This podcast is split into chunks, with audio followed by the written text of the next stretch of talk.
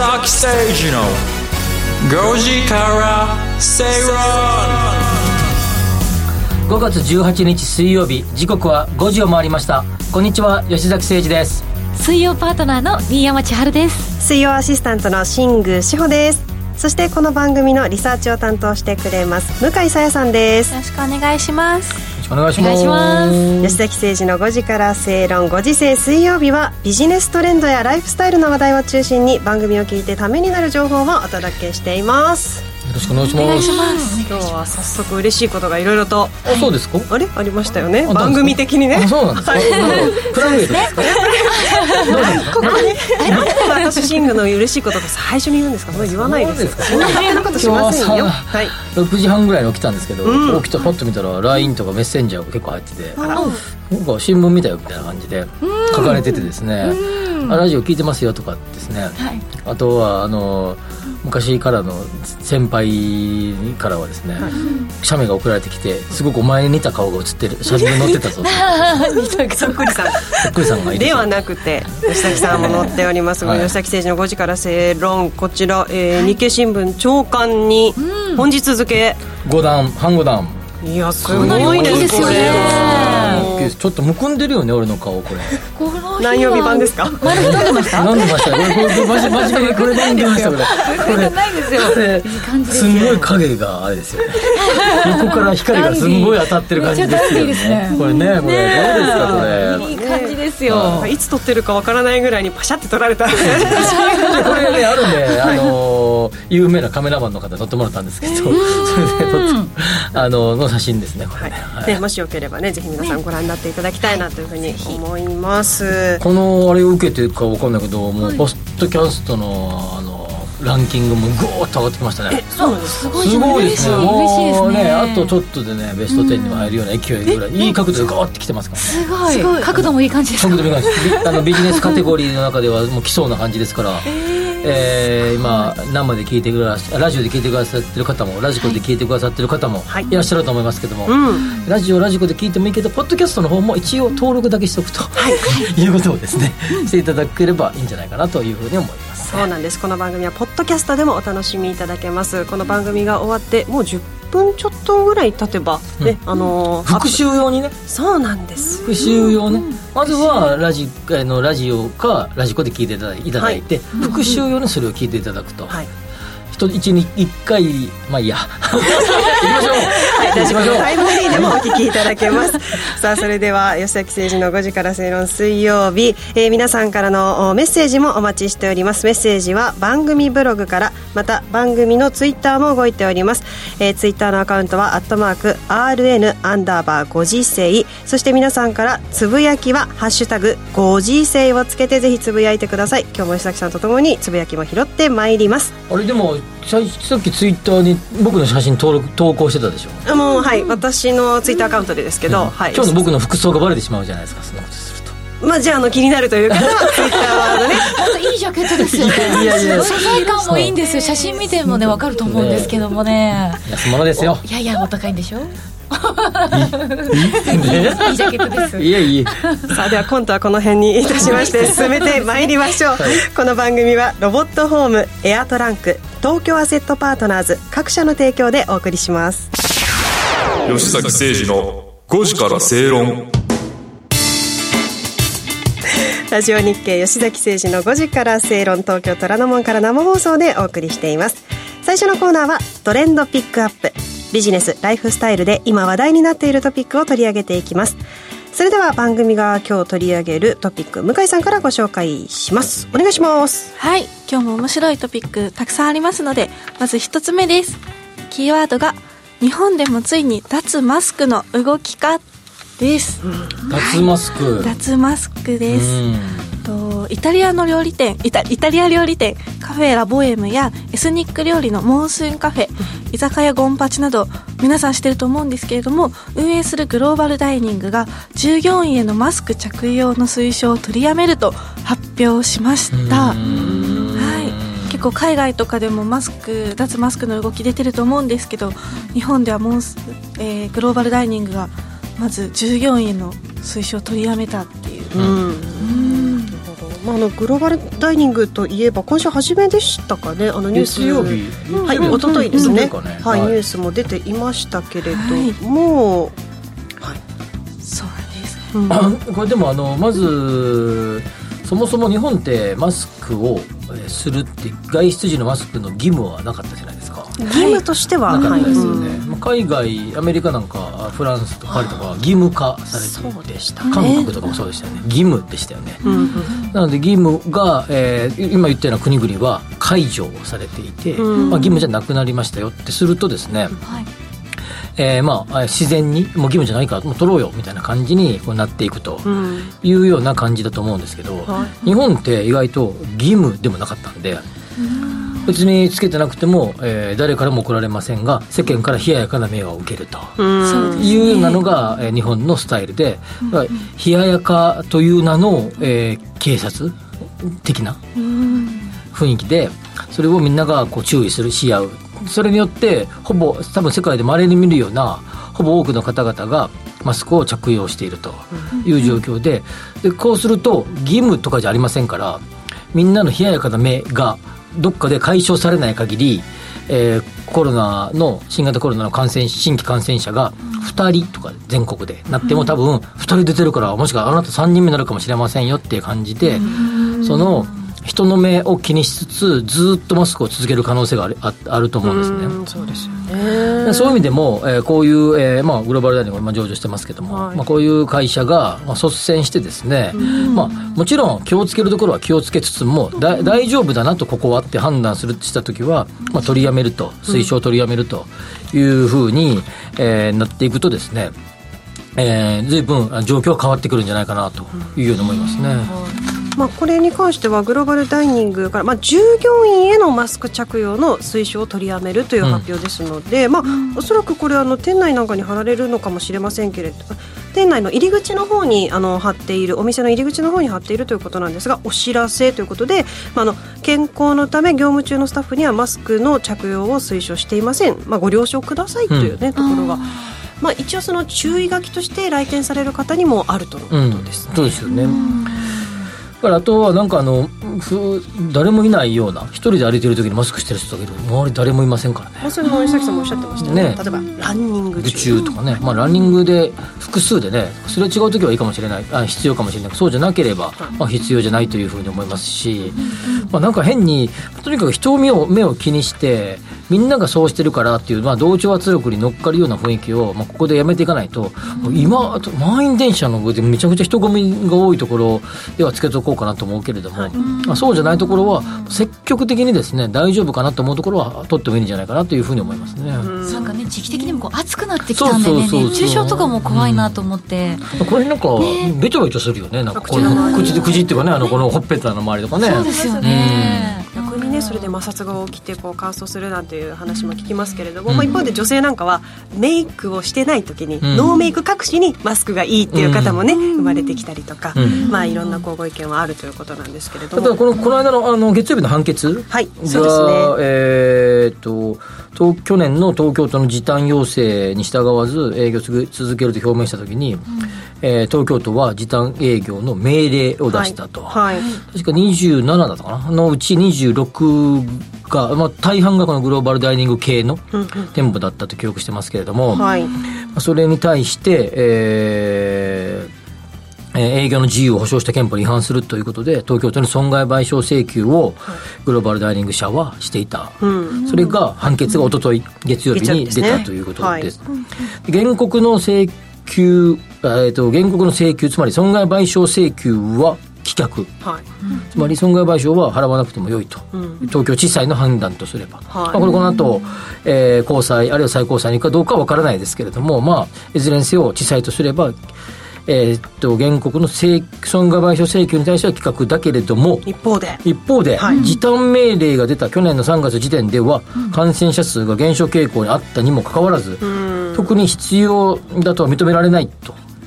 いうことなんで、あったあったあったことからですね必要がないというふうに判断され、違憲と判断ということですね、つまり、えー時短命令を出したことに関しては違憲なんだと。違法とね、違法ですね。違法なんだと、はい違法なんだというようなことで、それは、なんかすごい曖昧な違法どっちにもっていうね。違法だったら損害賠償請求受け取ってもいいんじゃないの？みたいな。じゃあするけれどもまあそそこまでではないという判断だと思うんでちょっとこの辺はなんとなくうん。っていうようななんか微妙みたいな、えー、判断判決が出たということで月曜日に僕喋ったけど、はい。正論で、はい正論曖昧な国日本っていうテーマで喋りましたけど、またこの判決も微妙やね。と曖昧だねという感じはしますね、皆さんどうお考えになるでしょうか？脱マスクというキーワードでした。もう動きがある。の動きがそうですね。脱マスクを推奨者じゃないですよ動きもあるそうですね。ははい。い、さあそれではトレンドピックアップ続いてのキーワード参りましょう。こちらです。はい。続いてのキーワードが移動する銀行が誕生です。移動する銀行？はい。りそな銀行が昨日からトラックの荷台部分の部分に ATM だったり相談窓口を備えた移動型店舗りそなモバイルバンクの営業を始めました。これ結構ニュースとかでもやってましたよね。はい。ATM や本店とのやり取りができるテレビ電話を設置してで行員2人が常駐しているので口座開設だったり資産運用住宅ローンだったりあとは相続といった相談にも応じることをしていただけるというそうで今東京と大阪と4カ所でサービスがスタートしております。そっかじゃあテレビ電話でそのやり取りをはい。するって感じなんですね。そうなんです。直接会うわけじゃなくて。うん。でこれの面白いところが、うん。この東京と大阪の4カ所今スタートしてるんですけど、はい。その都内の2カ所はどちらも支店が廃止されたエリアっていうことで結構今支店とかがこうネットにこうなんだろうネット銀行になっているので支店がなくなってきている。動きもあるので今、その中でもこういった移動型店舗ができてるってところが面白いなっていうふうに思いました、あこれ多分おそらく一番はあの店舗とと、えー東京都内とか大阪市内とか構えると、まあ、かなり、えーそのコスト家賃がかかると思うんですね。そうですね。自社で持ってるビルに入ってるのは別ですけどそうじゃなければかなりコストがかかあの家賃がかかるはずなので、はい。そうするとその実店舗のコストとかかる賃料とこの移動のそのトラトラックというかあのなんていうかなこのワワゴン車みたいなやつ。トラックですね。はい。トラックの荷台部分にねあるみたいですからあのは。ATM 全然費用が全然違うと思いますし、極端な話一回そこに店を出せば撤撤退するっていうか、しはいえっと統廃合するに伴って退去する時の退去費用もバカにならないですから。一等地とか一等地とか、えー一等地というか、まあ、あの要は現状回復費用っていうのはすごいかかりますから元に戻してから返さなきゃいけませんからビルの場合はそうするとですね、えートラックの場合はそそここの辺はあんまりあれかなというふうにえー判断された場合は別のところ移動すればいいわけですから、まあ、ちょこちょこちょこちょここうコロコロコロコロ場所を変えることが、まあ、ある種可能になるということで、まあ、そういう意味じゃあの機能的であり合理的な判断だと思いますが、まあ、多分一番はあのそう、まあ、こういう、えー視点統合がもますますもっともっと進んでいくのでこれ多分これえー一番重要なこととすれば多分他校もおそらく真似すると思うし、ね、この間月曜日しゃあ火曜日か。あ月曜日か。ひらがな銀行がちょっとどうのこうのって僕は喋ったんですけどひらがな銀行。うんりそな銀行まさにひらがな銀行ですけれども ひらがな銀行ですけどりそな銀行ってなんか、えー一度ね、えーえー公的資金がこう投注入されたりとかしていろいろ大変な時期もありましたけど、えっと5時まで営業ししてたりとかね店舗がね。普段3時で閉まるでしょ。3時ですね。長いんですね。長いですよねその銀行ね。とか結構いろんな斬新な取り組みをしてあの、えー窓口のところのすぐ横に、えー ATM 機械が置いてあってそこで振り込めると手数料が安くなるとかですねそういういろんな斬新的な斬新な取り組みをしているので、まあ、そういう意味じゃちょっとひらがな銀行若干ネガティブな話を前回したんだけど、まあリスナーさんはちょっと意外といいかもねって僕はいつも思ってるんですけどね、まさにこれ本当に移動する銀行としてもう斬新な企画、まあね、取り組みですよね。あのこれテレビ電話だけじゃなくて中にまあスタッフの方が2人常駐しているのでそこでお話もできて、で口座開設なんかもできちゃう、あなんだろうそうですか。相談も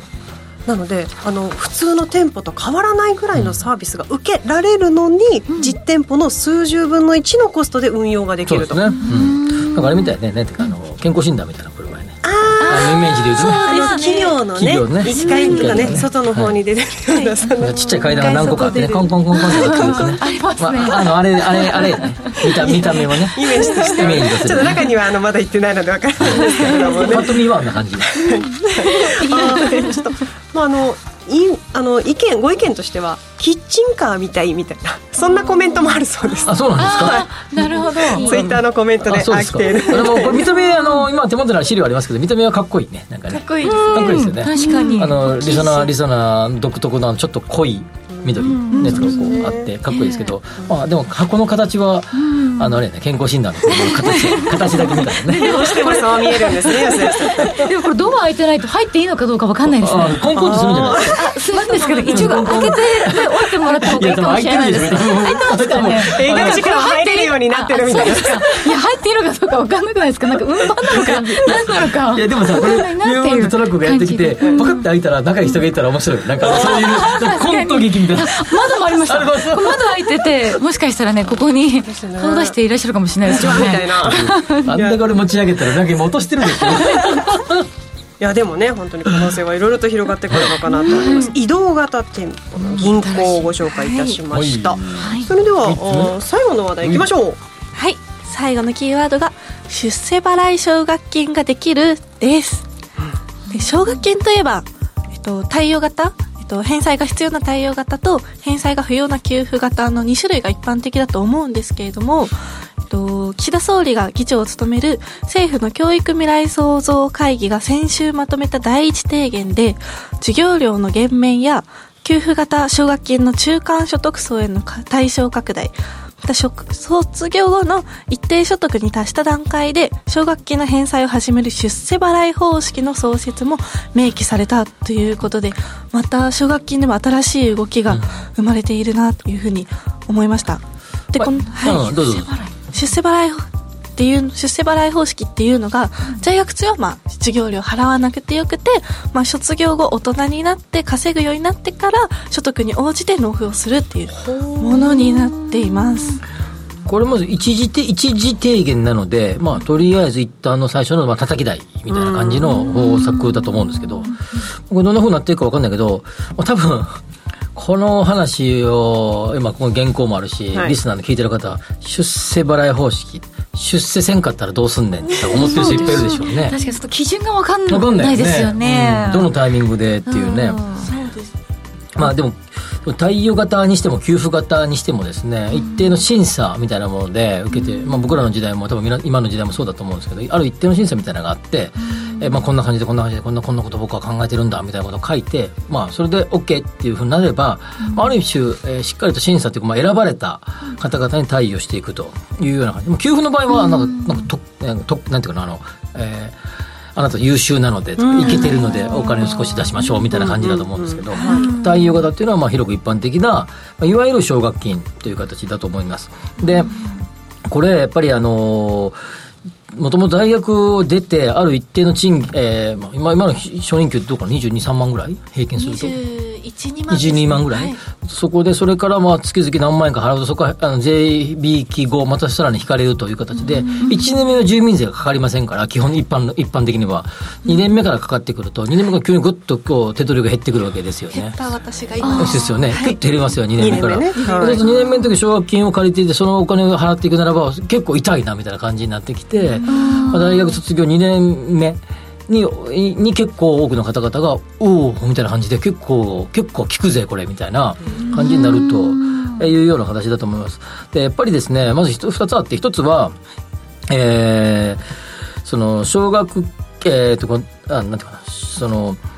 初任給がもうほそ昔から比べるとわずかには上がってますけど、この数十年でないくら上がったんだっていうぐらいしか上がってないんですよね、僕らの頃だってもう20万前後だったと思いますよ、おーそうですか、ね、あのにえー20年前ぐらい、えーまあそんな感じだったと思うし、まあ、そこから見たら数万しか上がってない中で、やっぱ世界的に見れば初任給ってすごく上がってきてるので、そう日本の中日本は全然上がってきてないことが一つの、このこういう厳しい、えー状況を生んでいることだと思いますので。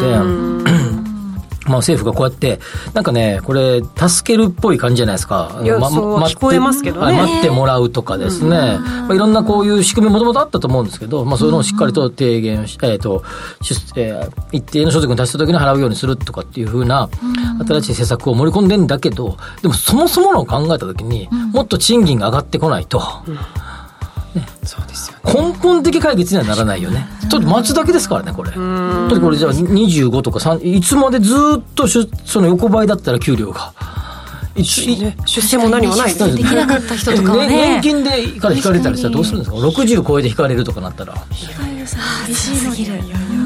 そういうようなことになっていっても困るので、まあ、やっぱやっぱ抜本的なあのこう日本我が国における、えー労働者賃金の上昇が求められるんじゃないかなとこれは思いますね。そうですね、まあ、現在ですけれども、まあ、卒業後大学卒業後に返済負担が重荷になる人が、まあ、ものすごく出ているということで、まあ、これ数字にも出てまして、えー日本学生支援機構の奨学金学生のおよそ4割に当たるおよそ130万人が利用している中で一方で3か月以上の、えー滞納者が一昨年3月時点ではおよそ16万人。すごいね。か日本の隠れ負債だねこれ。すごいよね、こ のここに記事にあるけどさ、地方創生的な制度もあるんでね。あそのようなんですよね。まあこれ地方にまあ住むまたは出職するなど一定要件を満たすと地方自治体が最大全額肩代わりしてくれる的な制度も。すごい。うん。すごいねこれねこれはこれでありだよねこれは面白いね ちょっとそこら辺もね気になります。うん気になるよね、うんまあ、いろんな制度があるけどでもやっぱでもさ根本はさやっぱ賃金上げるような方向で日本中が持っていかなきゃいけないと思いますね美咲さんあげてください。えそれ僕の会社のアシスタントの声ですか？違 うちょっとこの前頼まれたんですよ。は いそうですかそうですかお会いしたこともないですけど、ね。お会いしたことないじゃないですか今度聞いてきます。はいというわけで、えーここまでトレンドピックアップのコーナーでした。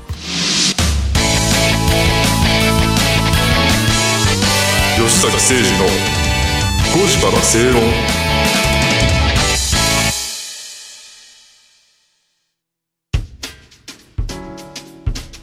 お聞きの放送はラジオ日経です。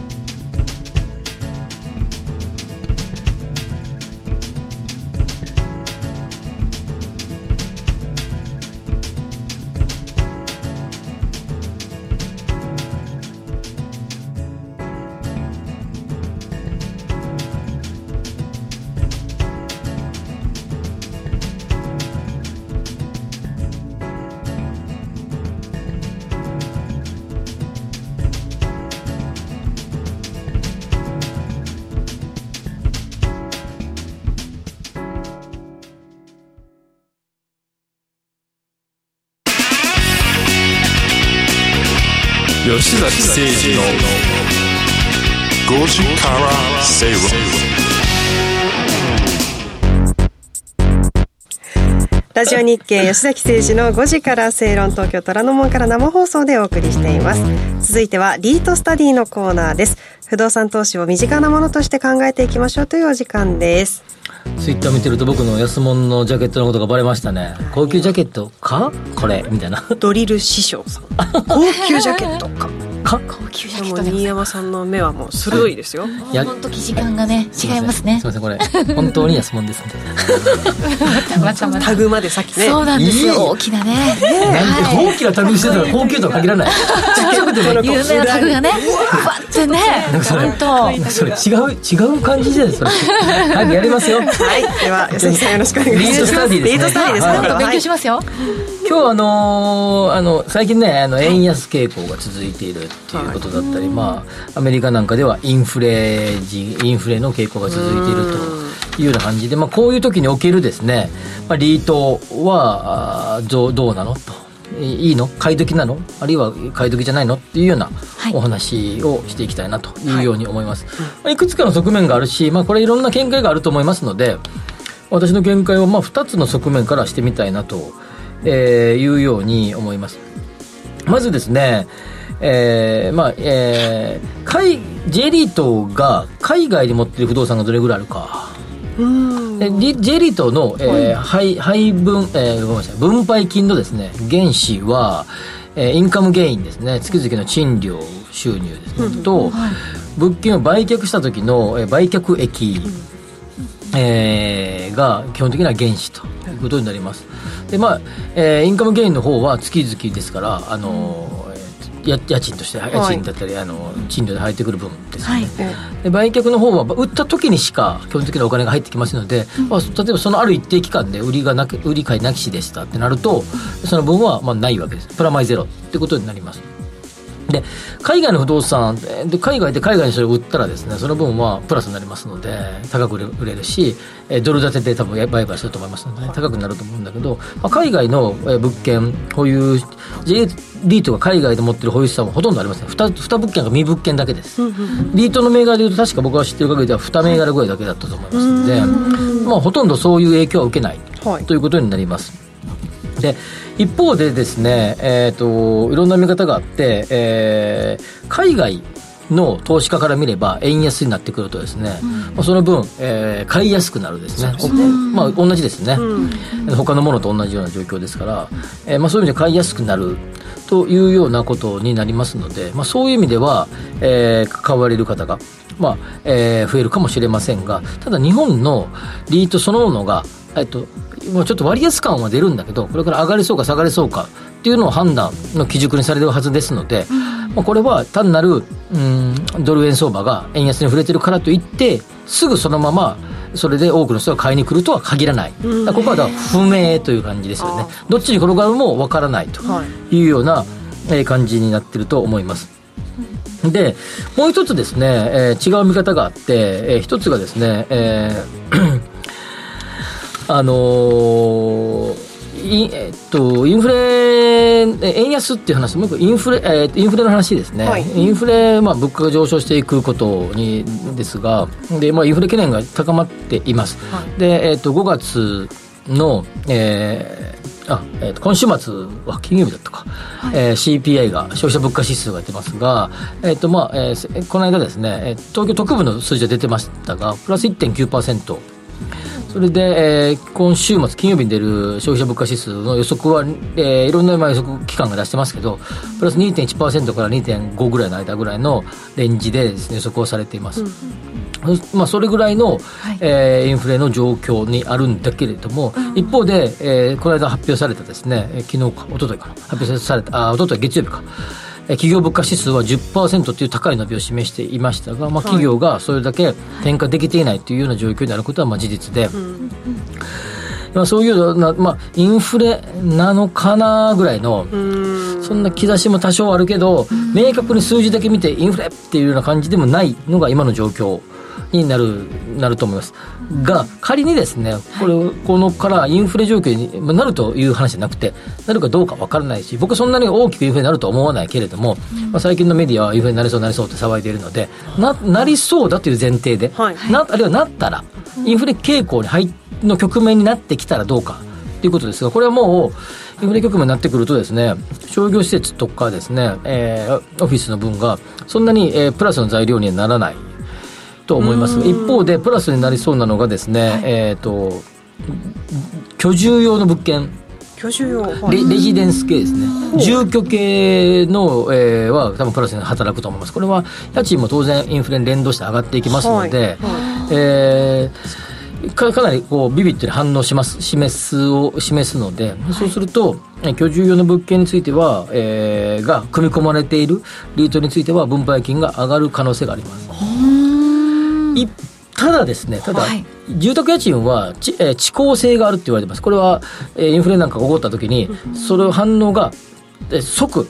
出るものではない。どのくらい遅れるわけですか？でざくっと1年半ぐらい遅れると思いますね。っていうのも、家賃の、えー皆さんも住ね、どれぐらいの、新山さんは豪邸に住まれてると思うんですけど、賃貸住宅に住まれてる方が は、大体2年契約ですよ。2年ごと更新ですよね。ですよね、一般的にね。あそうそうそのタイミングじゃないと賃料上がりませんからある意味2年間は約束された賃料ですから急にバーってインフレになったとしてもですね、えーその分はある意味あもっと上げてもいいのにって上がらなくなってくるっていうことですから、まあ、その分は割り引いて考えなければいけませんが、もう少し長いスパンで見れば、えーじ居住用の、えー賃料は上がる可能性があります。ただただここ最近の、えー小小長期の数か年のインフレ予測を見ていると、はい、22年はプラス2%台が多分維持されると思いますが、はい、23年の予測、あくまでも予測ですからね、はい、エコノミストたちの予測ですから、はい、再び0%台とか1%台の,、えー、の前半に戻るんではないかって言われてます。つまりインフレは22年ぐらいだけで、ある程度収まるんじゃないかというふうにいうふうに見てます。見見てる人が多い。分かんないですよ。予想ですね。予想だけどだとすると、はい、さっきの遅効性の話と掛け算すると、うん、えー、そのその間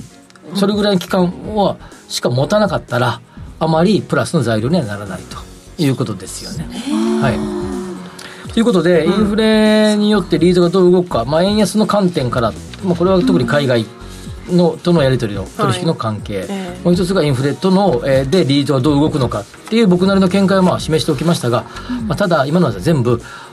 理屈の話。あそうですよね。これからどう物価が上がっていくのか。か、まあ、落ち着くのかも分かりません分かりません、まあ、ももしもそうなったらこうなる可能性が高いっていうお話ですから、まあ、最終的には皆さんのご判断だと思いますけど、まあ、理屈上で考えればそうなるんじゃないかなというふうにことをお伝えしておきます。今日のリートスタリートスタディは円安そしてインフレとリートということでご紹介いただきました。ここまでリートスタディのコーナーでした吉崎誠二の5時から正ーションイ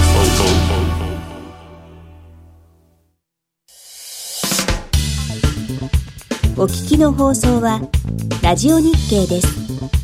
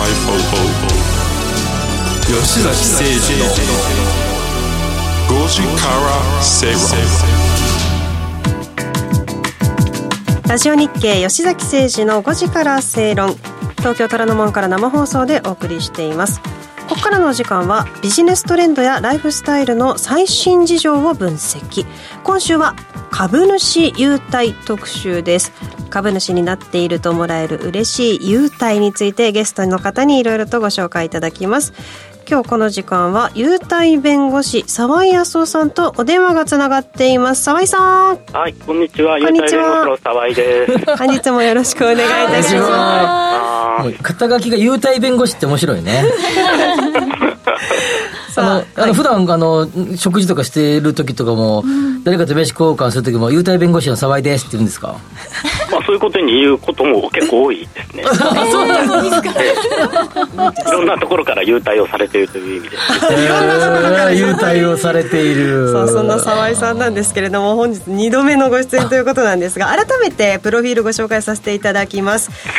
警察官僚出身で警視庁刑事としての経験もありです。その後旧司法試験に合格。東京簡易裁判所の非常勤裁判官も歴任。さらには陸上自衛隊予備自衛官の資格もお持ちです。個人投資家でもあり株主優待で優待グルメ生活を行っていらっしゃる。うん。やっぱね今日は株主優待の話もね澤井さんいいですけどその前にちょっと先ほどのグローバルダイニングさんの判決についてちょっと聞きたいなと思うんですよ、僕は。はい。そうですね。あのー、今回のような事件って行政訴訟といって、うん、あの国民市民が行政庁を訴える事件なんですね、うんうん、それで行政訴訟の場合裁判所は割と行政庁の方の裁量権を幅広く認める傾向があるので、うん、今までなかなか勝てなかったんですよ、はいはいはい。えー、ただ今回の件はその特措法の要件をちゃんとあの細かく吟味をして、うん、特措法の要件満たしてい。ないからその時短命令を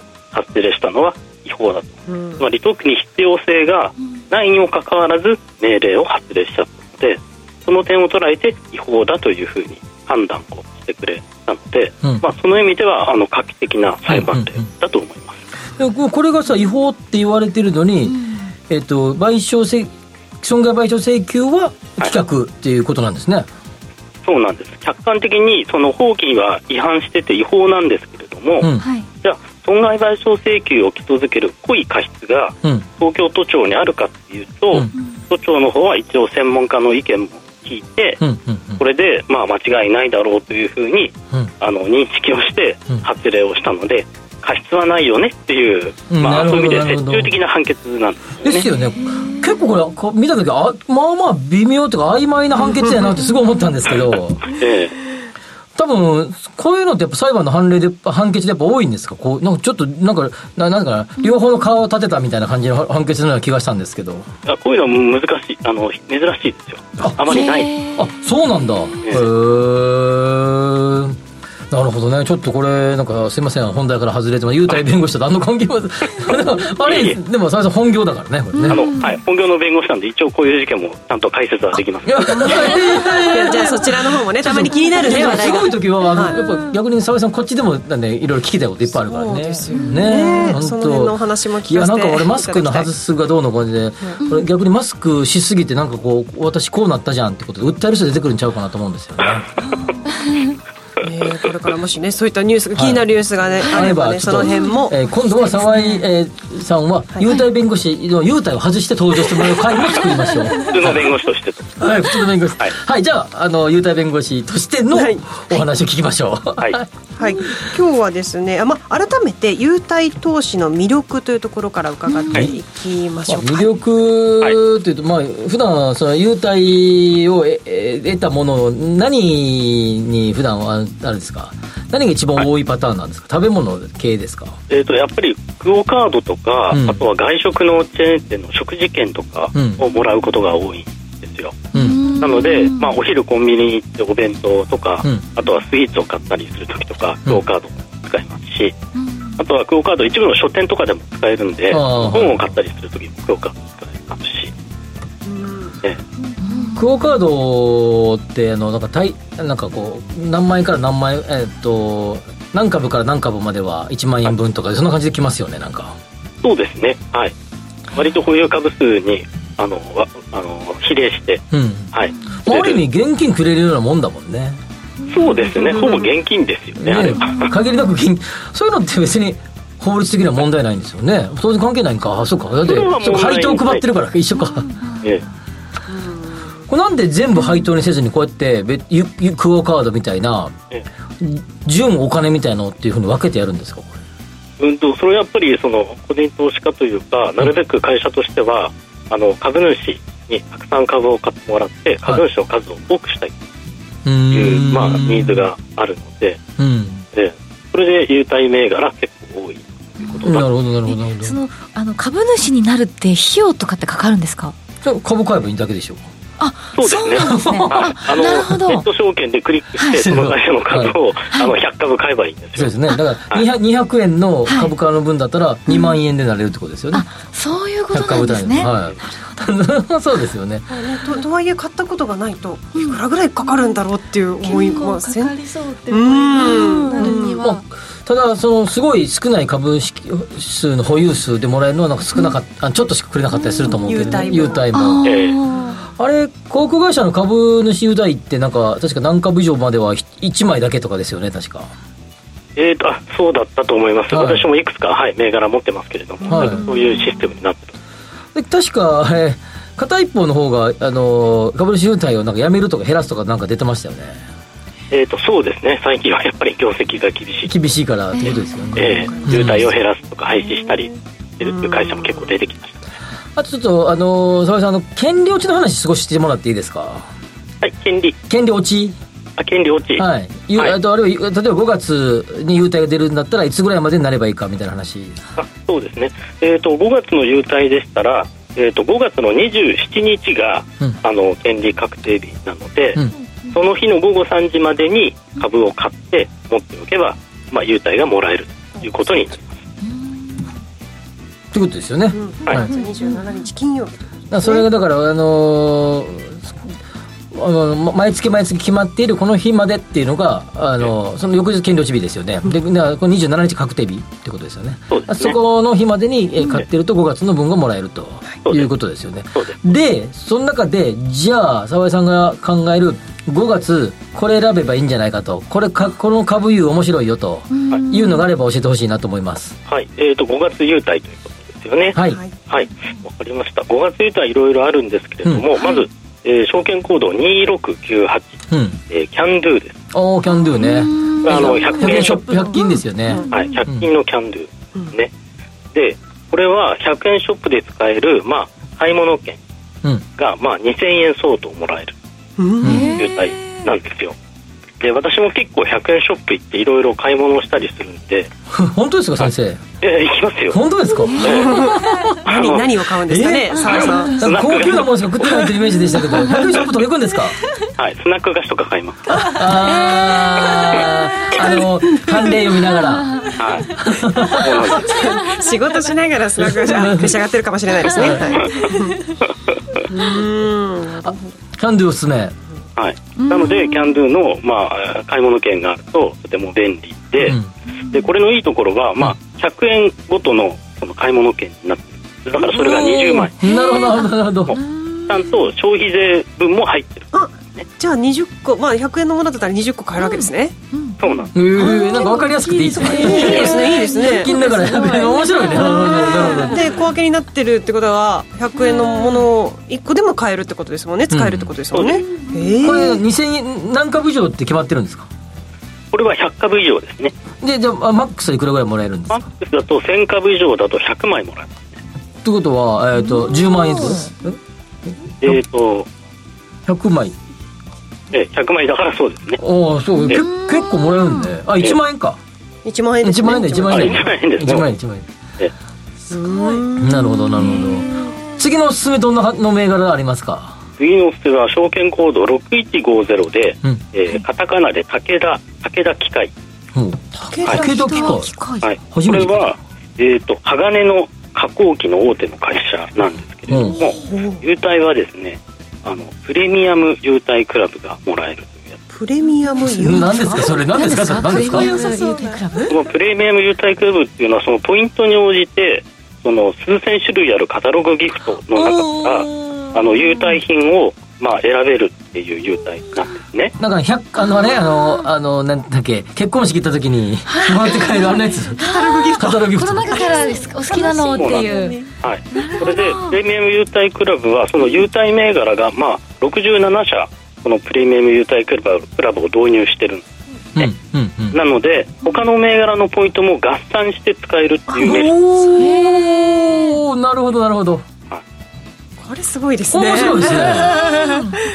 そうなんだからカタログギフトで数千種類あるんで、まあ、グルメとかスイーツとかあとは宿泊券とかもあるし、うん、あとはアウトドア用品とか、うん、あとはまあ任天堂のスイッチのソフトとか、うんうん、いろんなものがあるんで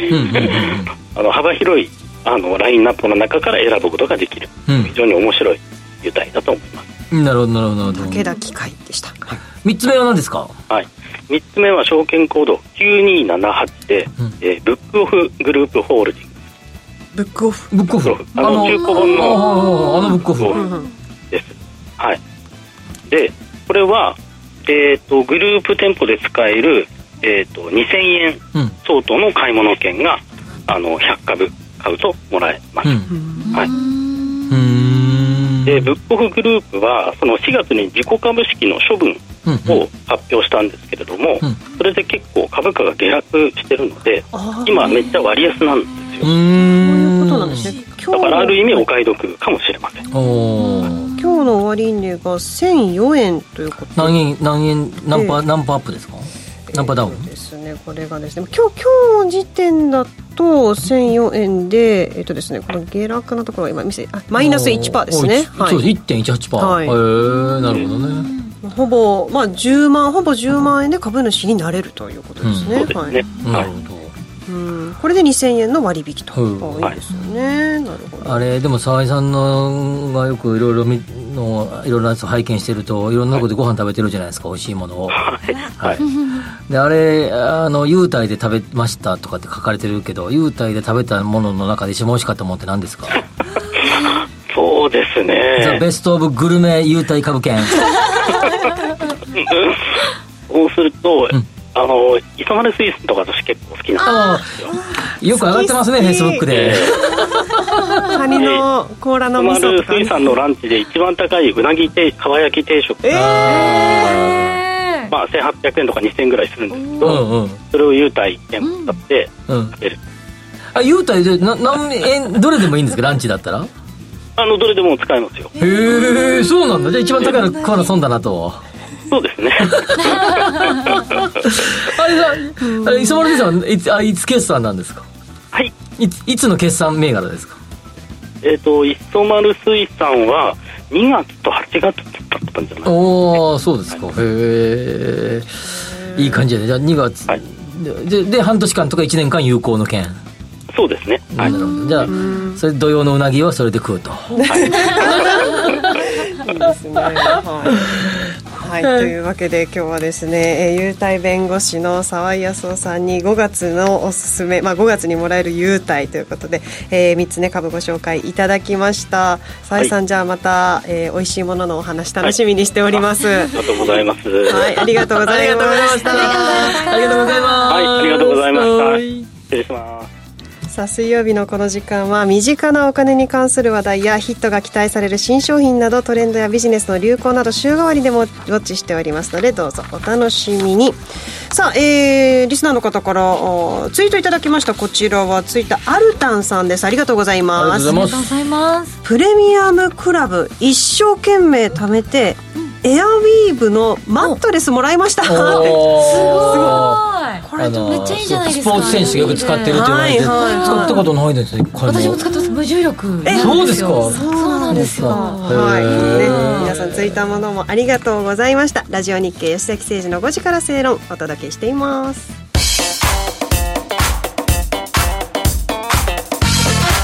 吉崎誠二の5時から正論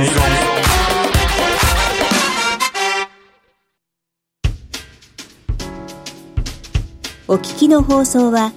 ラジオ日経です。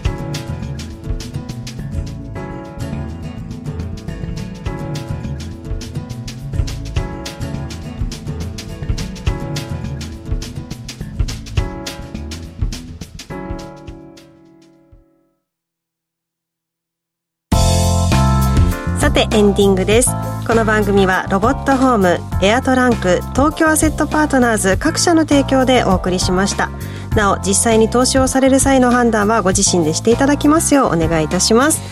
さあ、ね、今日爽やかな天気でしたね新山さん。そうですよね。東京虎ノ門から皇居が見えますけど爽やかですね来週もよくて。月曜日には吉崎さんの沖縄話が聞けるかもしれません。はい。ここまでのお相手は 吉崎誠二と。新山千春と向井沙耶と。新宮志保でした。来週も夕方5時にラジオ日経でお会いしましょう。お会いしましょう